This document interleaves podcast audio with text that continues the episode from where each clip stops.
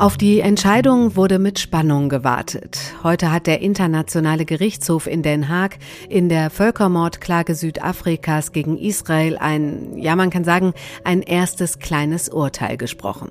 Es ging abseits der großen Frage, begeht Israel einen Genozid, ja oder nein, um einen Eilantrag Südafrikas, dass Israel den Militäreinsatz im Gazastreifen sofort stoppen soll. Diese Verpflichtung gab es vom Gericht zwar nicht, aber die Entscheidung der Richter, so viel kann ich hier schon mal sagen, ist für Israel trotzdem eine klare Ansage und erhöht den Druck. Und der ist ja sowieso schon groß genug. Die Angehörigen der vielen Geiseln, die immer noch in der Hand der Hamas sind, werden immer lauter. Der Ruf nach einem Geiselaustausch, nach einem Waffenstillstand. Und dann, weiter nach vorne geschaut, die Forderung nach einer Zwei-Staaten-Lösung, die mittlerweile fast einhellig ist. Über all das wollen wir heute sprechen, hier im FAZ-Podcast für Deutschland. Unter anderem mit dem Nahostexperten Guido Steinberg von der Stiftung Wissenschaft und Politik. Und wir schalten zu unserer Politik- und Podcast-Kollegin Franka Wittenbrink, die gerade in Tel Aviv ist. Heute ist Freitag, der 26. Januar. Vielen Dank an Emma Feuerbacher und Kati Schneider für ihre Unterstützung und mein Name ist Katrin Jakob. Schön, dass Sie dabei sind. Bevor wir loslegen, sagt uns unser Ressortleiter für Staat und Recht, Zeitgeschehen und FAZ Einspruch, Reinhard Müller, was da heute in Den Haag überhaupt entschieden wurde. Der Internationale Gerichtshof in Den Haag hat heute Israel dazu verpflichtet, mehr zum Schutz der palästinensischen Zivilbevölkerung im Gazastreifen zu unternehmen, auch Äußerungen zu unterlassen, die zu einem Aufstacheln, zu einem Völkermord eventuell verstanden werden könnten.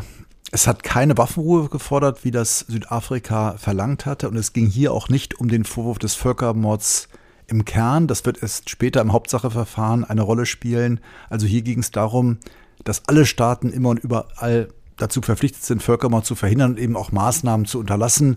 Und die hat der Gerichtshof mit großer Mehrheit mehrere Anordnungen einstweiliger Art erlassen. Ähm, allerdings muss man auch feststellen, dass bei der Sachverhaltsbeschreibung schon sehr viel UN-Quellen zitiert wurden, die das Leid der Palästinenser stark herausgestellt haben, weniger das Leid, das die Israelis vorher erlitten haben und die Tatsache, dass die Palästinenser und die Hamas, aber auch wer auch immer Krankenhäuser, Schulen und Moscheen nutzt, um auch von dort aus zu kämpfen, was es natürlich für Israel schwierig macht, sich zu verteidigen. Das blieb etwas unterbelichtet. Israel muss jetzt sich daran halten und muss dem Gerichtshof auch Bericht erstatten über seine Maßnahmen.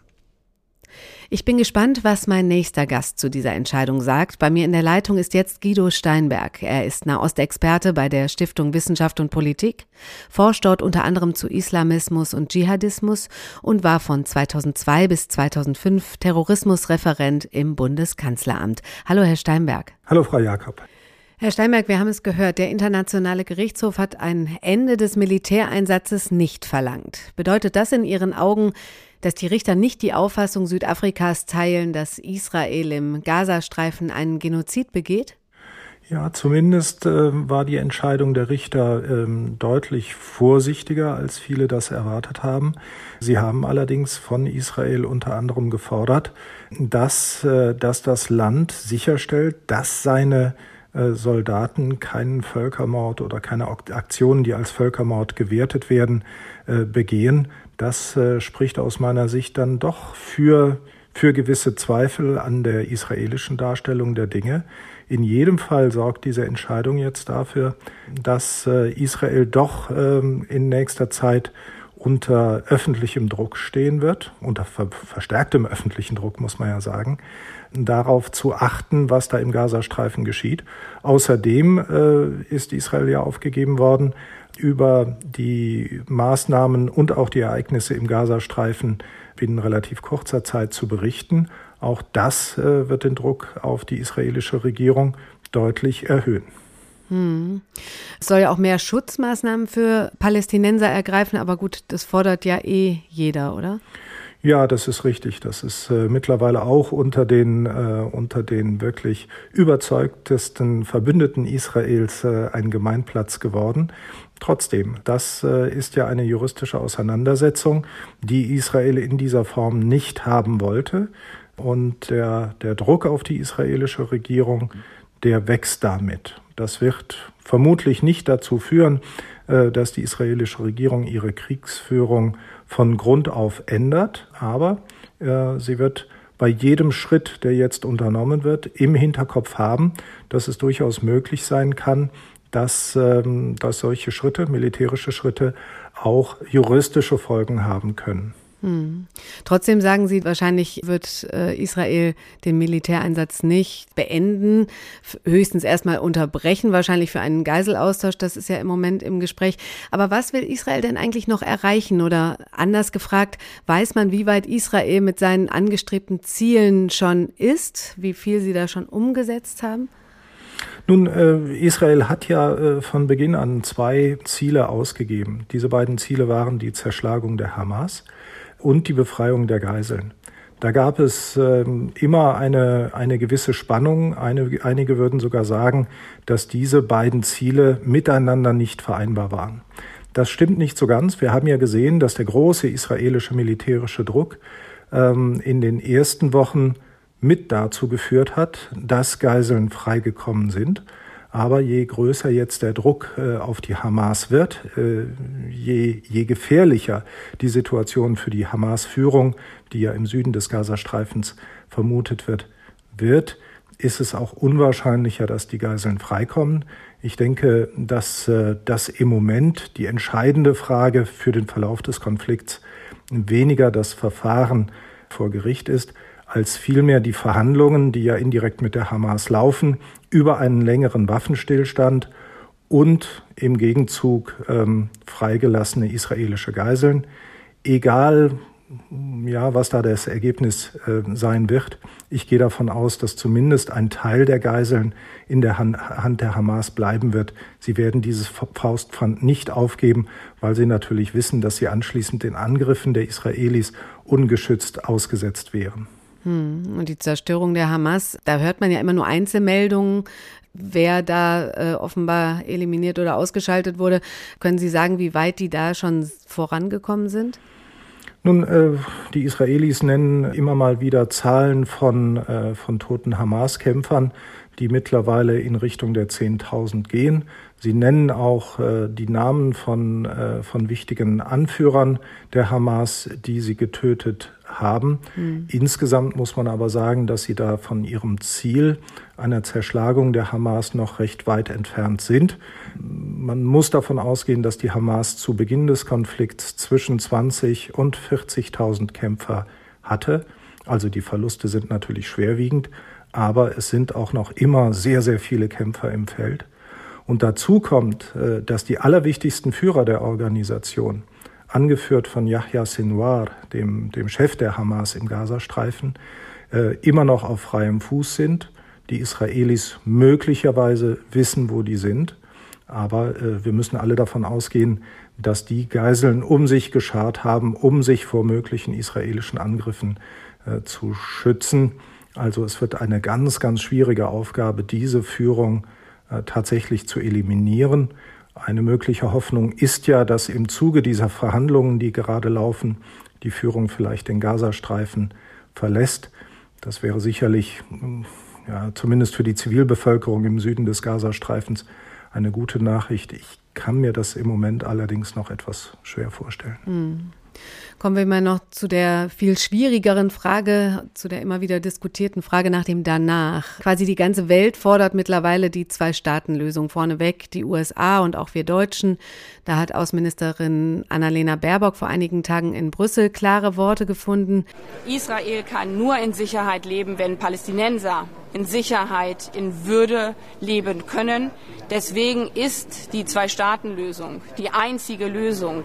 Die Zwei-Staaten-Lösung ist die einzige Lösung, sagt sie. Aber Benjamin Netanyahu hat ja genau diese einzige Lösung vor einigen Tagen abgelehnt, im offenen Widerspruch zu den USA. Ist eine Zwei-Staaten-Lösung mit Netanyahu an der Macht überhaupt noch möglich, Herr Steinberg?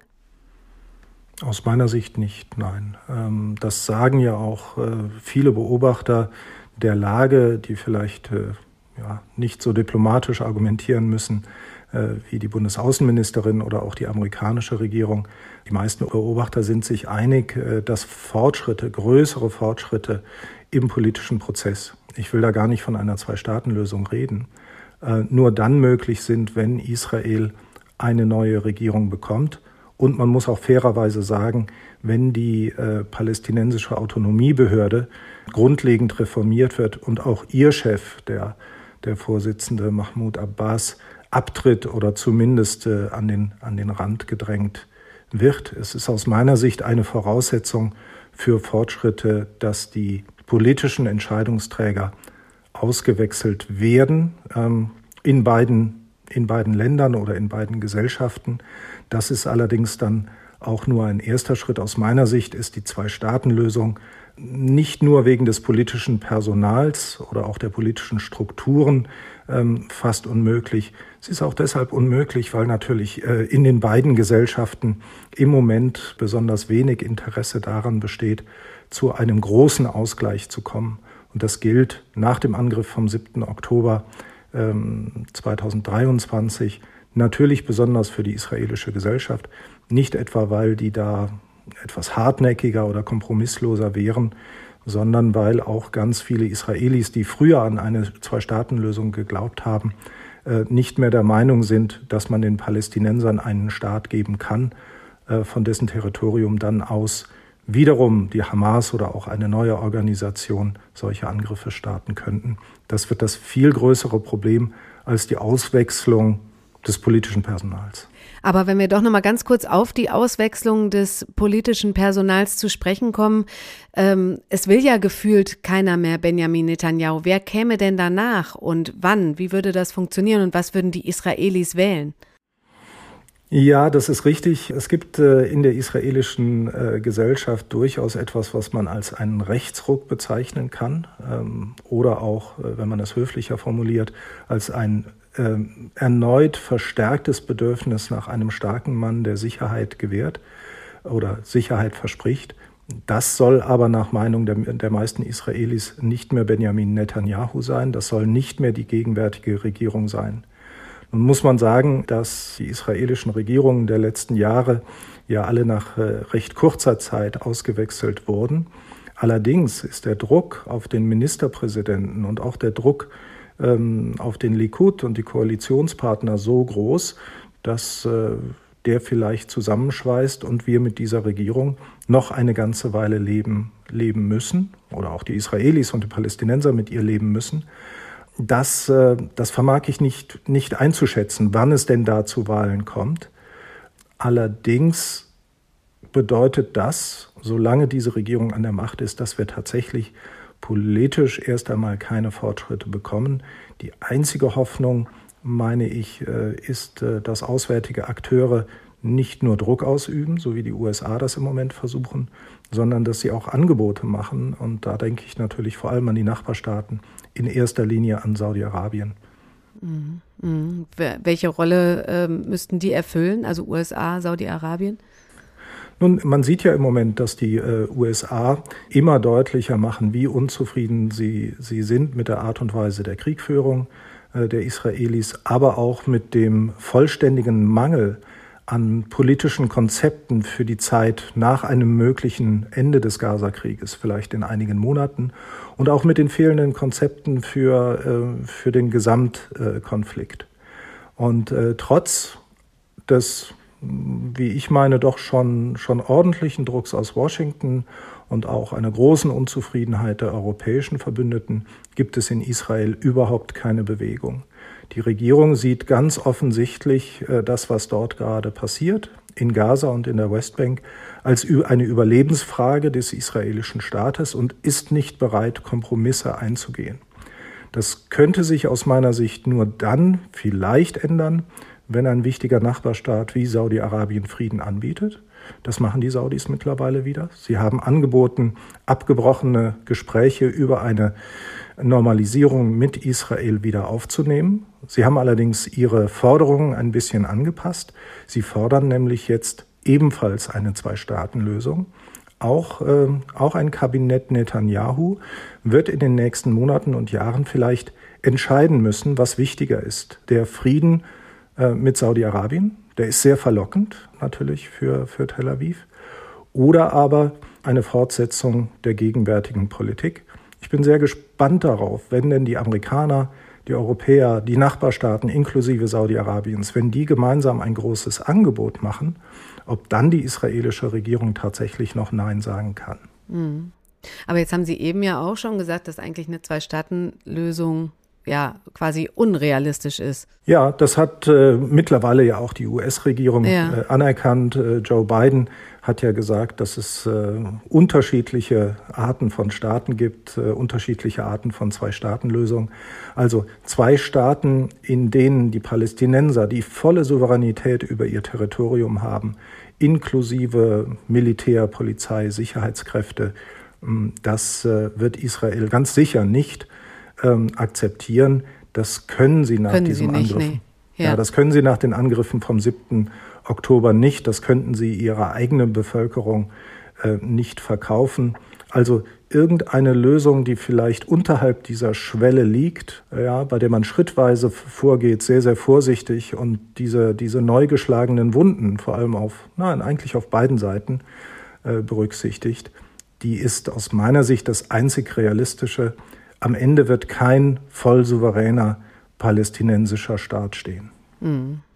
Nun ist ja auch immer die Frage, wir sprechen ja dann immer von der Zeit nach dem Krieg, aber da geht ja schon die erste Frage letztlich los, was heißt nach dem Krieg? Es wird ja keinen klaren Tag X geben, an dem der Krieg äh, vorbei ist und Frieden herrscht. Wann wird das sein, wenn was erreicht ist? Nun, ich denke dann, wenn, äh, wenn die Hamas zerschlagen ist. Ähm, und das bedeutet, zumindest in, in meiner Definition, dass äh, die allerwichtigsten Führer, ähm, die alle noch auf der, auf der Flucht sind, wenn die entweder getötet, gefangen oder gefangen sind oder vielleicht das Land verlassen haben, wenn die militärischen Strukturen der Hamas zerschlagen sind, wenn es nur noch Kleingruppen gibt, gibt die vielleicht noch in der Lage sind, einzelne, einzelne Angriffe auszuführen, aber keine größeren koordinierten Aktionen mehr. Und so wie es im Moment scheint, gerade wenn es jetzt noch einmal einen längeren Waffenstillstand äh, gibt, kann diese Zerschlagung über Monate hinweg andauern. Die Israelis haben ihre Strategie schon angepasst. Sie gehen im Moment vorsichtiger vor. Es werden weniger Luftangriffe äh, geflogen als noch in den, in den ersten Monaten des Konflikts. Sie gehen gezielter vor.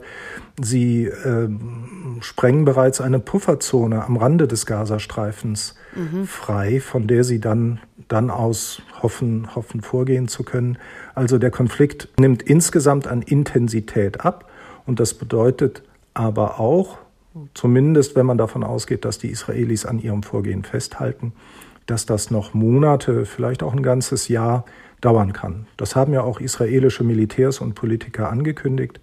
Ich halte das, ich halte das für sehr realistisch, ähm, dass wir da einen ganz langen Konflikt sehen, der vielleicht gar kein klares Ende hat, sondern in einen Zustand übergehen wird, wie wir ihn im Moment in der Westbank kennen. Mhm. Also in, in Städten wie Nablus oder in Jenin, ähm, wo die Israelis nicht die volle Kontrolle haben, aber jederzeit intervenieren, wenn sie äh, der Meinung sind, äh, dass, äh, dass dort gegnerische bewaffnete Gruppen zu stark oder zu aktiv werden. Hm, das klingt nicht nach einem friedlichen Nebeneinanderleben. Nein, das wird es zunächst einmal auf längere Zeit nicht geben. Und das muss man sagen, ganz unabhängig von der Regierung. Wir dürfen ja nicht vergessen, dass zumindest ein wichtiger Widersacher von Benjamin Netanyahu, nämlich Benny Gantz, der ja auch eine mögliche Alternative als Ministerpräsident wäre, Teil des Kriegskabinetts ist und zumindest im Prinzip hinter all den Maßnahmen der Regierung, äh, der Regierung Netanyahu steht und für sie mitverantwortlich ist. Hm. Herr Steinberg, ich danke Ihnen ganz herzlich für Ihre Zeit und Ihre Einschätzung. Ja, danke auch.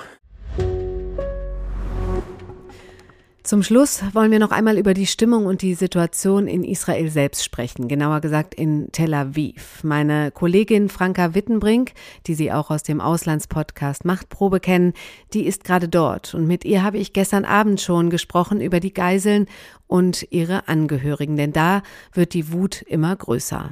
Hallo Franka. Hallo Kati. Franka, ungefähr 130 Geiseln sind noch in der Gewalt der Hamas seit fast dreieinhalb Monaten. Jetzt werden die Angehörigen immer lauter, drängender. Diese Woche haben sie eine Parlamentssitzung gestürmt. Gestern haben die Frauen im ganzen Land den Tag des Zorns ausgerufen. Es gibt dauernd Proteste. Welchen Eindruck hast du? Wird die Gesellschaft da ungeduldiger? Äh, ja, ich glaube, das kann man auf jeden Fall sagen. Was man hier sieht, ist, das ganze Land ist im Prinzip plakatiert mit den Gesichtern der Vermissten. Es ist das bestimmte Thema. Jeden Tag finden hier kleinere, mittlerweile aber auch wirklich große Demonstrationen statt, die, die eben fordern, dass die Geiseln nach Hause zurückkommen müssen. Das hat es zwar seit Wochen gegeben, aber was sich jetzt zunehmend zeigt, ist, dass damit eben auch eine immer schärfere Kritik an Netanyahu einhergeht, also dem israelischen Ministerpräsidenten. Dem werfen hier jetzt immer mehr Menschen vor, dass er sich eben nicht ausreichend dafür einsetzt, die Geiseln aus Gaza zurückzuholen. Und ja, so kann man sagen, die Stimmung ist zunehmend aufgeheizt. Die Angehörigen sind wütend, dass auch mehr als drei Monate nach dem 7. Oktober noch so viele Geiseln in Gaza sind. Sie werden ungeduldig und ja, der Protest wird immer lauter und zumindest in Teilen eben auch politischer. Hm. Nun hilft ja wahrscheinlich auch nicht gerade, dass ähm, Netanyahu äh, einen der wichtigsten Vermittler, Katar, vor den Kopf gestoßen hat. Ne? Das äh, war jetzt zu lesen. Was ist da passiert? Genau, da gab es äh, Berichte, dass an einen israelischen Sender, den, den Sender Channel 12, offenbar Tonaufnahmen durchgestochen wurden. Ähm, das waren Aufnahmen von einem Treffen mit Geiseln. Ähm, und bei diesem Treffen soll Netanyahu offenbar die Rolle Katars in den Verhandlungen als problematisch bezeichnet haben. Hat dabei auch nochmal auf die Nähe Katars zur Hamas verwiesen, aber auch mehr Druck von Washington auf Katar gefordert. Und ja, darüber war man in Doha natürlich nicht ganz so erfreut. Hm, die Verhandlungen über einen Geiselaustausch ziehen sich in die Länge und das sind natürlich keine guten Nachrichten für die Geiseln. Es gibt mittlerweile viele Erzählungen von freigelassenen Geiseln aus der Zeit der Gefangenschaft. Vor einem Ausschuss des Parlaments haben jetzt zwei Frauen, die Geiseln der Hamas waren, von ihrer Gefangenschaft berichtet. Was haben sie gesagt? Ja, das waren natürlich wie auch schon zuvor bei Berichten über die Zeit äh, in Gaza von Geiseln, die freigelassen wurden, erschreckende Berichte. Eine der beiden Frauen, Anfang 60, wurde hier mit den Worten zitiert, es hätte in der gesamten Zeit ihrer Gefangenschaft keine Minute gegeben, in der die Geiseln keinen Missbrauch erlebt hätten. Mhm. Sie hat erzählt, die israelischen Mädchen in Gaza würden wie Puppen behandelt, mit denen die Terroristen machen können, was sie wollen. Es hätte aber auch sexuelle Gewalt gegenüber Männern gegeben. Die könnten aber so die Worte der Frau zumindest nicht schwanger werden. Und ja, die größte Angst der Geiseln dort, auch das hat sie nochmal betont, sei eben, dass sie von den israelischen Behörden vergessen würden. Hm, und da ist es umso wichtiger, dass die Angehörigen da immer lauter werden. Du hast ja diese Woche selbst äh, mit dem Mann einer Geisel gesprochen und mit der Schwester, also einer ehemaligen Geisel. Und er hat auch erzählt, was seine Frau durchgemacht hat. Wie hast du dieses Gespräch erlebt? Ja, genau. Du hast es äh, gerade gesagt. Ich habe gestern zwei Geiselangehörige getroffen. Das war einerseits eben der Mann, aber auch die Schwester von Jarden, einer jungen Frau, die am 7. Oktober nach Gaza entführt wurde und Ende November freigelassen wurde. Und ja, das war sehr berührend zu hören, natürlich einerseits, wie erleichtert die beiden waren, ihre Schwester beziehungsweise ihre Frau nach mehr als 50 Tagen wieder in die Arme zu schließen. Wir haben Fotos der kleinen Tochter gezeigt, die vor Freude strahlt, weil sie ihre Mutter endlich zurück hat. Ähm, ja, es war gleichzeitig aber natürlich auch ein sehr bedrückendes Gespräch. Einerseits, weil die beiden natürlich davon erzählen konnten, wie schwer die Zeit dort war, wie grauenhaft, aber auch wie schwer es für die freigelassenen Geiseln, in dem Fall für Jarden, äh, ist nach dieser wochenlangen Gefangenschaft, nach Wochen in Todesangst wieder zurück ins Leben zu finden. dazu kommt aber auch, dass eine andere Familienangehörige, die Schwägerin von Yaden, immer noch in Gaza festgehalten mhm. wird. Keiner weiß, wie es ihr geht, keiner weiß, ob und wann sie nach Hause zurückkommt. Und ja, insofern ist das für diese Familie im Moment natürlich eine Mischung aus einerseits Freude über die Rückkehr, andererseits aber auch ja, ein Albtraum, der noch lange nicht zu Ende ist. Hm, jetzt hast du ja neben solchen Begegnungen auch viel mit den Menschen so auf der Straße gesprochen. Was hast du für ein Gefühl? Wie ist die Stimmung gegenüber der Regierung? Ja, da kann man einerseits sagen, dass die Umfragen für Netanyahu im Moment wahnsinnig schlecht aussehen. Hier gab es Anfang Januar Zahlen, denen zufolge nur noch 15 Prozent der Israelis wollen, dass er nach dem Ende des Krieges im Amt bleibt. Außerdem wirft ihm offenbar ein Großteil der Bevölkerung mittlerweile vor, dass er in dem jetzigen Krieg vor allem von persönlichen Interessen geleitet wird. Aber man merkt es auch auf den Straßen. Die Stimmung ist, wie gesagt, zunehmend aufgeheizt. Das sind eben einerseits die Geiselangehörigen, die zunehmend Kritik üben und wütend sind. Es sind aber auch andere, es ist die Protestbewegung gegen die Regierung, die es schon vor dem 7. Oktober gab, die hier aber jetzt langsam wieder anwächst. Und da vermischen sich die Themen natürlich auch immer stärker. Immer mehr Menschen kritisieren den jetzigen Kriegsverlauf in Gaza. Es gibt immer wieder Berichte darüber, dass die Offensive wohl doch nicht so gut läuft, wie die Regierung immer wieder behauptet. Und dazu kommt natürlich auch die große Frage danach, wie es nach dem Krieg weitergehen soll. Und auch da werfen eben immer mehr Menschen Netanyahu vor, im Prinzip völlig planlos zu sein, weil er dieses Thema bisher ja komplett ausblendet. Hm, jetzt ist es ja so, dass quasi die ganze Welt von einer Zwei-Staaten-Lösung spricht. Wir haben da eben schon lange drüber gesprochen. Was mich mal interessieren würde, wie sehen das denn die Menschen vor Ort? Konntest du darüber sprechen? Ähm, wie stehen die zu einer Zwei-Staaten-Lösung? Ja, da gehen die Meinungen auseinander. Netanyahu begründet seine klare Ablehnung ja immer wieder damit, dass die Bevölkerung eine Zwei-Staaten-Lösung klar ablehnen würde.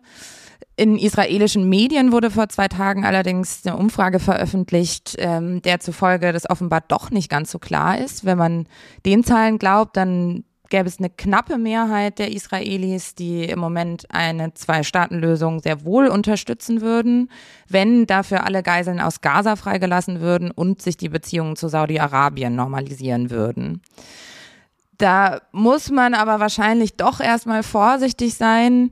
Was nämlich leider schon auch zur Wahrheit gehört, ist, dass der 7. Oktober hier natürlich einen unvorstellbaren Schock hinterlassen hat und damit eben auch eine große Angst davor, in direkter Nachbarschaft zu Menschen zu leben, die ja den jüdischen Staat letztlich auslöschen wollen. Also insofern sollte man da vielleicht nicht allzu optimistisch sein, was die Stimmung hier im Moment angeht. Franka, ich danke dir für deine Zeit und deine Eindrücke von vor Ort. Vielen Dank. Ich danke dir.